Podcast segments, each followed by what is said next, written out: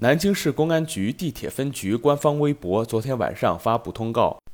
二零二二年一月四号十八时三十分许，南京市公安局地铁分局孝陵卫站派出所接到报警，称一男子在列车内对他人实施猥亵。经查，一月四号十八点二十分许，陈某某在地铁二号线车厢内，以手摸对方臀部的方式，对坐在其右侧的杨某实施猥亵。杨某随即对陈某某进行呵斥，并打其耳光，并将其扭送报警。